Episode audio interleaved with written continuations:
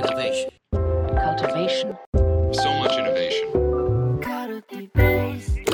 Radio. Check. 皆さんこんにちは皆さん、こんにちは。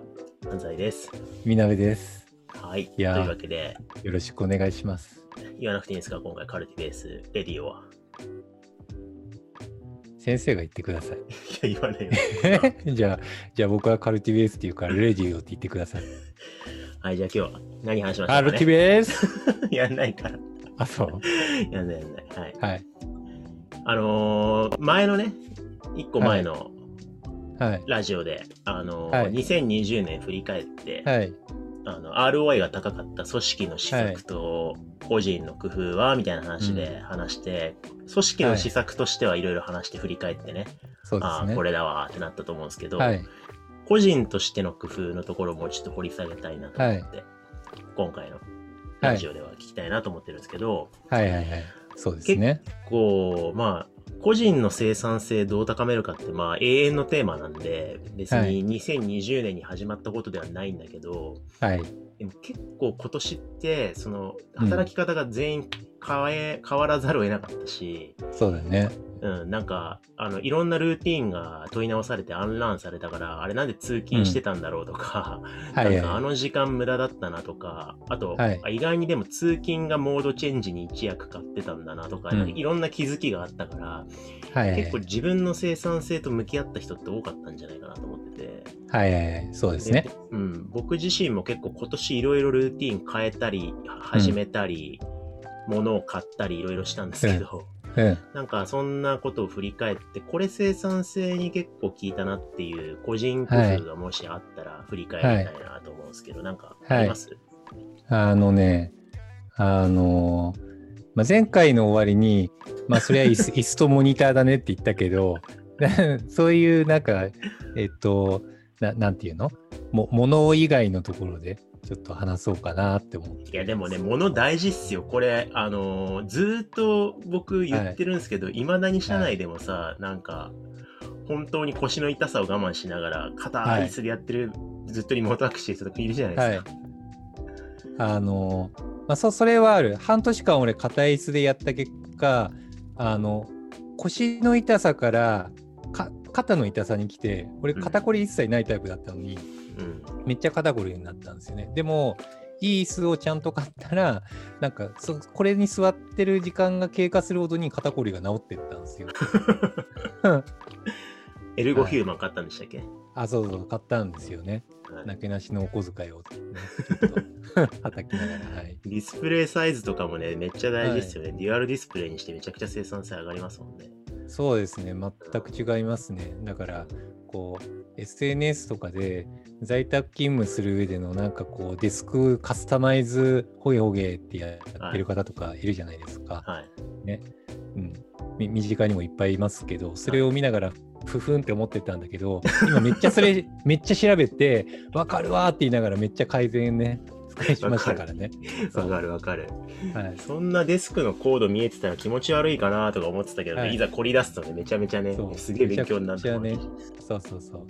今ちょっと特定の、なるんです特定のノートが思い浮かんでしまいましたけど、はい。えーデザイニングの小山さんですか？とかね、あの、はい goando さんとかね、はい。はい。すごい探求されてる先人の方々がいっぱいいたから、やっぱ見て、はいそうですねコードくくりつけるやつとか僕も買いましたよ。いやだからそこら辺の話するともうその人たちの情報提供に勝てないから 違う話をしよ初心者ですからね、我々ね。う。初心者だから、ね。そうはい大した情報を提供できない。確かに確かに違う話をしよう。そう。だからこうぼ僕目線で言うと、えっと、個人のパフォーマンスを保つ話と、なんかチームのパフォーマンスを保つ話みたいなのが。あったなーって思ってて、うん個人のこ個人のパフォーマンスで言うと僕めっちゃカレンダーデザインして自分のパフォーマンス継続をしてたんですよね。要ははいはい。1ヶ月ごとに自分のなんか仕事のルーティンみたいなのをカレンダーで決めてで自分のパフォーマンス継続をしてで PDCA を回すみたいなのをずっとしてたんですよね。うんでなんか結構あのオフラインの時は昼飯とかちょっと食いながらランチミーティングとかして打ち合わせしたりとか、うん。なんかちょっと時間が不不連続的な感じになってたんですよね。うんでそその感覚でオンラインでもやったらあっという間にマインドスタックして死んでパフォーマンスが激落ちしたんですよね。なななんかすすすごい疲労感が半端なかったんですよ。うんでパフォーマンスが激本当にやばいんですよ。多分なんですけどサボれないんですよね。はいオンラインの Zoom って集中力が半端なく働いちゃうんですよ。うん。ある種そのミーティングの生産性は高いんだけど疲れちゃうんですよね。うん。だから僕がこう今年になって今一番パフォーマンスが高いなってなってるのがすげえ合間に休むようにしてるんですよね。はいはいはいはい。だって僕昼休み時間だいたい2時間弱いつも取ってますからねあ、。そんな撮ってるんですね。そんな取ってるんですよ。あの奥さんとなんかちょっと遠くのランチ食べに行ったりとかね、はいはい、はい。なんかちょっとデリを買ったりとかして、うんなんかお茶したりとか、なんかうんのんびりするようにしてるんですよね。で、なんかうんマインドポストみたいなのをこうちゃんと回復させるようにして、うんで、ミーティングに臨めるようにしたりとかしてるんですよね。うんそうそうそうそう。なんかあと、えっと、夕飯取る時間とかも、もう毎日ブロックして、同じ時間に取るようにしてたりとか、生活リズムを月曜から金曜までを全て同じ一律にしてんですよ。はいはいはい。そうそうそうそうそう。で、してから、なんか、ななんだろう、疲労具合と回復具合のバランスがちょうど良くなったんですよ。うんうんそうそうそうそう。でっていうのがい一番のコツっすね。うん。なるほどですね。いいや、でもそれは入れなくなった。うん。確かにね、うん。なんか、結構ランチミーティング、うん。あの、リモートワーク初期入ってた印象あるんですけど、はいあれやっぱきついなって思って、メリハリがねなくなりますよね。そうそうそうそうそそうそうそう。ほんけ結構辛いんですよ。なんかうん夕方くらいにはもう意識がなくなりそうになってるから。う そうですね。うん。確かに。そうでも、まあ、そういう意味で、カレンダーデザインはやっぱりうん。かなり重要だなって、僕もね、みなべさんに指摘されて、うん。なんかやたら水曜日に意思決定の会議入ってんなと思ったらね、やっぱ人間の意思決定の一日の回数に限りがあるんだよっていうことをね、教えてもらってね、あなかなかみたいね。な。MP が切れちゃうんでね。そうそうそうそう、みたいなのがあったりとか、あとやっぱりその時間のブブロック、まとまりに対する意識ってすごい変えましたね。やっぱこれって、ファシリテーターとしては理解してたんですよ。やっぱりこう、1時間の会議、ワークショップと3時間のワークショップってできることって3倍じゃないんですよね。そうですね。1, 時間の対話の場って、やっぱイントロがあって、アイスブレイクがあって、潜ってっていうのと、3時間のワークショップで潜れる深さって、はいはい。やっぱ、ね、10秒息止めて潜れるところと、ではい3回潜るのと30秒で潜れるのと違うのと一緒で、はい。なんかやっぱ時間がまとまった時間の重要性がやっね。ぱすごい大事じゃないですか。でいやー、ほん本当ですね。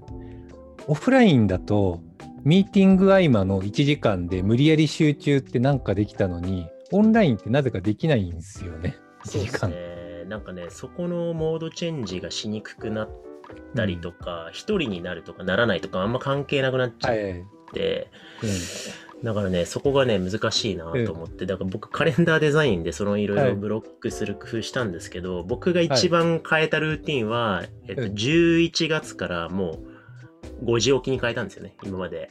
朝方に変えて。そう。下手したら8時とかに起きてたのが、はい5時起きに変えて、はい。で、10時、22時に就寝するっていうスタイルに思い切って変えたら、はい。これが劇的に一番 ROI の高いルーティンなるほどね。僕の中ではね。なるほどね。俺、俺には真似できないや。5時には起きれん。まあ僕もそう思ってたんですけどね、5時には、なんか、あのー、5時に起きたらいいよっていう本が、はいあのー、5時工事さんって5時に起きてる方がいらっしゃって、はいはいはい。で、その方が、あのーな本のタイトル、ちょっとユニークなタイトルだったんで忘れちゃったんですけど、5時起きを推奨する本書いてて、はい。で、僕その方の朝のイベントに呼んでもらったことあったんですけど、いや、5時には起きれんわなって思ってたんですよ、その頃。うん。はいはいはい。だけどもい、いざやってみたらね、めちゃめちゃ、5時から8時のこの3時間に、はい。本来一生懸命一日の中でやっていた重要な仕事が終わるんですよね。ええだから大事なまとまった時間にやるべき仕事が終わって8時を迎えるっていう、こう、精神的余裕がね、す、すさまじい、なるほど。そう、執筆だったり、記事を書くだったりが終わって、あ、もうあとはもう、会議、いいよ、全然いいよ、みたいな 感じでできるんで、すごい一回チャレンジ、ジしてみようかな。うん、やってみてもいいと思いますよ、そう。はそれが結構ね、僕の中では大きかった改革だなっていうのと、い。うん。あとでも、あれですね、そのさっきの休息じゃないですけど、はいあの、体調を整えるための、うん。なんかこう、ライフハックみたいなのの重要性は、まあ年齢もあるのかもしれないけど、うん。あの人生で一番感じた一年でしたね。自律神経を整えるとか、休むとそうねか、あんま気にしなくてもこれまでなんとかなってたんだけど、はい。なんか、結構意識的にやんないとやばいなって思った一年間でもありましたね。まあ太陽の浴び方とか多分運動量とか、生活。スタイルが狂ったせいだと思うんですけど、はい。だって俺、マッサージグッズ今3種類、4種類かあって、うん今足元にフットマッサージャーウィンウィンさせながら、ポッドキャストやってる。めっちゃ ROI 高いじゃないですか。そう。そう。なるほどね。毛布にくるまれながらね。そういううん。工夫ありますよね。うん、ある。僕、あれがい、あの、昼寝を十何分、12、3分はい昼寝するってどっかで喋りましたけど、出た。その時俺、あれやってますよ。あの、小豆温めて目の上に乗せるやつ。あれね。わかるわかる。あれ気あれなんか5、持ちいいね、600円だよ。1000円しないやつですけど、はいはいあれめちゃくちゃ買ってよかったなと思いますね。はい。あれね。昔から使ってたんだけど、ちょっとかあの古くなってたから買い替えはてやったら、うんもう昼寝の質をね、劇的に高めてくれるんで、うん。なんかそういう細かいちょっとしたなんかこう、積み重ねで、はい。ストレッチとかもそうですけど、まあ、いっか、はいまあ、いっか、あの、連続で、あの、自律神経が乱れるっていうことがよく分かったんで、はい。結構その辺にストイックになれたのが、はい。あの、今年一番大きい変化だったかなと思いますけどね。なるほどね。うん。まあそこら辺は重要だね。そうですね。はい。まあね僕ぼ、今僕冒頭で、個人とチームのやりやすさでやることはあるんですよねって言ったけど、後者で何も話してないなと思って、話すかどうかちょっと迷ってる。話してください。あの、一つすごい気をつけるようになったのが、なんか、結構スラスラックイコールオフィスみたいな感じあるじゃん。だから、なんか、スラックの書き方をちょっと変えた感覚はありますね。うんうんななんだろう。文体を変えたというか、柔らかい感じにしたっていうあそうですか、そう、コミュニケーション的になんか、こう、フラットな感じにするっていううん。か、な、なんか、む、昔はスラックで業務的にやってもなんかうんオフラインで隣にいるからオフラインでいいみたいな感じにできたのが、はいはいはい。なんかオンラインだけになるからなんか機械的なやり取りだけになっちゃうからスラックでなんか雑ちょっとウェット味をいかに出すにはみたいななるほどね。コツとしてなんか、うんあその後の相手の動き方とかやりやすさが全然違うから、うんそれは意識するようになったなと思いましたね書き方が変わった。うん。うん確かにね。うんオンラインコミュニケーションだとちょっとじ邪推モードになりやすいというか、そうねなんか、この人怒ってんのかなとか、ね。なんかそういうのがやっぱ、あのーね、ネガティブな推測の方に行っちゃうと悪循環になるから、確かにそれは大事かもしれないですね。だってスラックで、なんかこう、ポーンってなんかちょっと無味乾燥なのが来て、え何か怒らせてしまったでしょうか？みたいな感じの後に、なんか、何々さんが打ち込んでますって5分くらい来たら超怖いじゃん。体験的に。そう。そうですね。そうそうそう。だからそういうのにならないようにできる限り配慮するようにしてます。はい。はい。なるほどですね。はい。はい。そんな感じですかね。はい。そんな感じかな。というわけで、あの、生産性の工夫は多分皆さんもいろいろやられたんじゃないかなと思うんですけど、はいまあ、山ほどね、リモートワークのね、ナレッジとかいろいろ出てるとは思うんですが、はい。定期的に見つめ直したいですね。創造性を高めるみたいな観点からもやっぱすごい大事なところだと思うんで。はい。というわけで、えーはいじゃあ今回はこのぐらいにしたいと思います。ありがとうございました。ありがとうございました。